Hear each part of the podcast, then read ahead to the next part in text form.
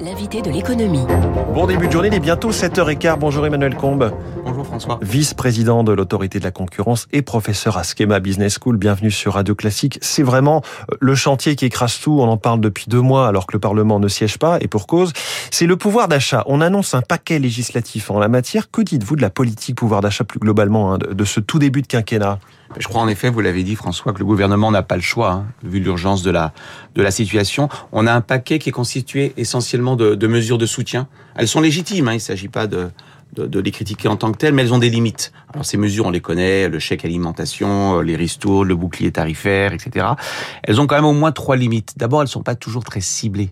Hein, donc il y a des effets d'opportunité. Est-il bien euh, normal que tout le monde puisse bénéficier de la ristourne euh, carburant? Ça va coûter très cher en finances publiques. Je regardais ce matin une estimation, je crois, de BNP Paribas qui avance un chiffre de 46 milliards pour 2022. Euh, Et n'oublions pas aussi les effets d'aubaine. Si vous faites par exemple un chèque alimentation très ciblé, celui qui vend les produits concernés va avoir tendance à augmenter les prix. Hein. C'est le, cas bien classique. Donc je dis pas qu'il faut pas qu'il y ait un paquet mesures de soutien. Vu l'urgence de la situation, ça me semble nécessaire. Ça va coûter cher.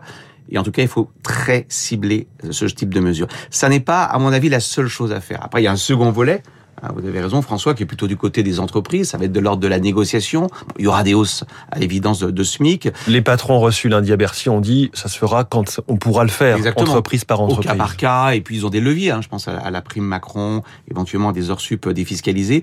Mais ce que je trouve peut-être dommage dans ce débat, c'est qu'en réalité, on, on, laisse peut-être de côté une troisième variable. Il ne faut pas les opposer. On a besoin des trois. Hein. On a besoin de mesures de soutien Hum. Du côté des entreprises, sans doute des hausses de salaire ou en tout cas euh, des primes lorsque c'est possible. Et puis la concurrence, pardon, euh, euh, c'est un levier assez connu, assez ancien, qui permet en réalité à la fois de contenir les hausses de prix, et ça coûte pas nécessairement très cher à l'État. Alors par contre, ça coûte politiquement. On peut prendre quelques exemples. Hein. Vous savez, allez-y. L'autorité de la concurrence s'est euh, depuis longtemps exprimée sur sur ce sujet. Alors, ça fait dix ans que vous y êtes. Hein, je précise. donc vous avez quelques regards, quelques reculs sur ces dossiers. Et, et, on a porté depuis longtemps des sujets, parfois avec succès. Hein. Je vous rappelle pour les pièces détachées automobiles, il y avait un monopole sur les pièces de rechange, ce qui fait que ça coûtait très cher. Nous avons soutenu cette mesure dès 2012 je constate que ça vient de passer il y a quelques mois. Donc quelques exemples de sujets sans, sans, sans, vraiment entrer dans le détail. Ça peut être typiquement le permis de conduire. Alors vous allez dire, mais quel est le lien entre le permis de conduire et le pouvoir d'achat? Ben, Vous le savez, les délais d'attente pour passer le permis les, parents sont très longs. d'ados euh, plus plus savent que c'est ben, Ils sont très longs, mais quand c'est très long, que font les enfants dans l'attente du passage de l'examen? Ils prennent des heures supplémentaires. Ils reprennent pour et pas perdre ça, la main. Et oui, et tout ça, ça gonfle le budget final. Donc ça peut être des réformes très précises. Alors attention, c'est pas l'alpha et l'oméga. Je vous dis pas qu'en réformant le permis de conduire, on va rendre 300 euros par mois à tous les Français. Mais si vous faites permis de conduire, éventuellement la réforme sur les audioprothèses, il y a des réformes à faire, l'autorité les, les a soutenues.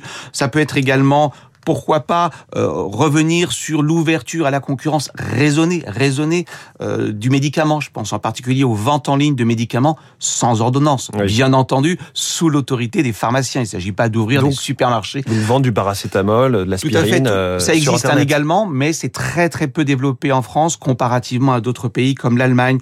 L'autorité s'est également exprimée sur les autoroutes, la régulation des tarifs d'autoroute. Vous savez, les, les, prix, les prix des péages sont indexés automatiquement sur l'inflation. Bah ça, ça, ça c'est un sujet éruptif aussi pour les Français. Hein. Chaque année, on s'interroge est-ce qu'on pourrait pas bloquer le tarif des autoroutes? Eh bien non, puisque sinon le Conseil d'État va retoquer. Euh, sans même aller jusqu'à le bloquer, euh, engager une discussion sur la manière dont sont euh, dont sont régulés les prix sur ce sur ce marché. Ce que je veux dire par là, la concurrence, ça n'est jamais une réforme générale, ce sont des réformes sectorielles mais lorsque vous faites ces différentes réformes mis bout à bout, ça peut faire des gains de mmh. pouvoir d'achat conséquents.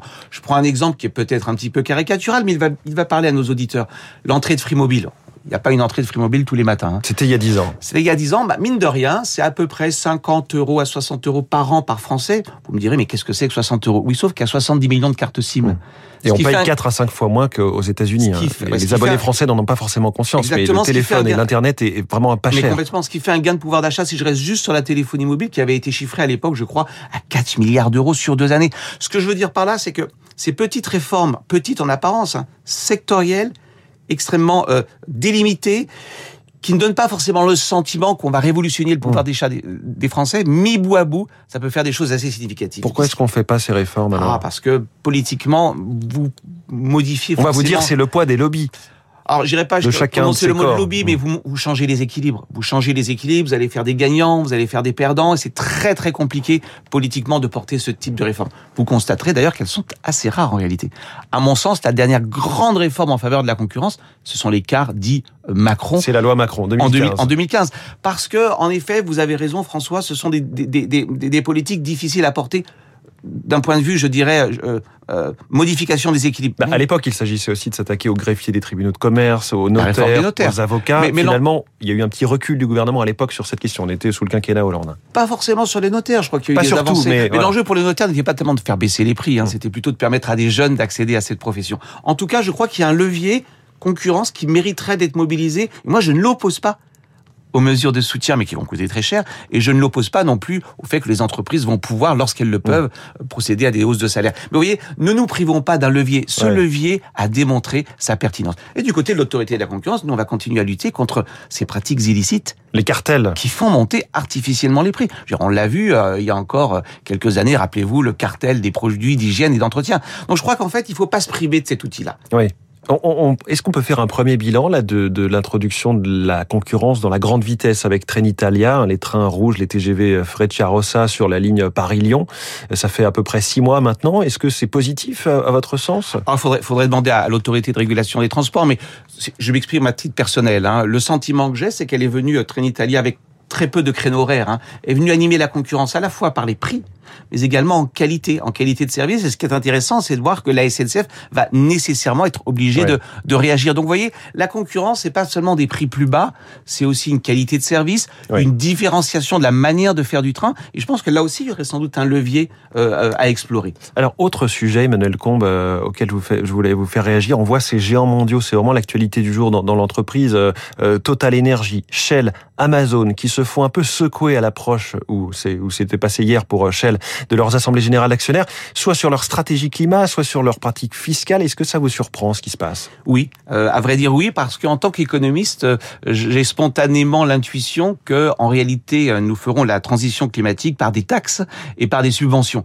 En clair, c'est à l'État, sinon de tout faire, en tout cas de faire beaucoup. Et vous avez raison, François, par la contrainte. Et là, on s'aperçoit de quoi? On s'aperçoit qu'en réalité, la société entre guillemets civile, voire les activistes, ont un vrai rôle, en tout cas à jouer. Je dis pas qu'ils sont toujours de bonne Mais en tout cas, c'est intéressant de voir que la réponse peut aussi en partie venir d'une prise de conscience. Et ça, je trouve que c'est assez intéressant parce que ça contredit un petit peu l'intuition qu'en tant qu'économiste, je porte l'interview d'Emmanuel Combe. À retrouver dès à présent sur radioclassique.fr. Merci beaucoup. Merci François. Et sur toutes les plateformes de podcast, Emmanuel Combe, vice-président de l'autorité de la concurrence et professeur à Schema Business School. Bonne journée. Il est 7h22. Tiens, les vertus de la concurrence aussi en matière de vote. Certains Français auront le choix de voter par Internet ou bien en bureau de vote pour les législatives. Certains, mais pas tous.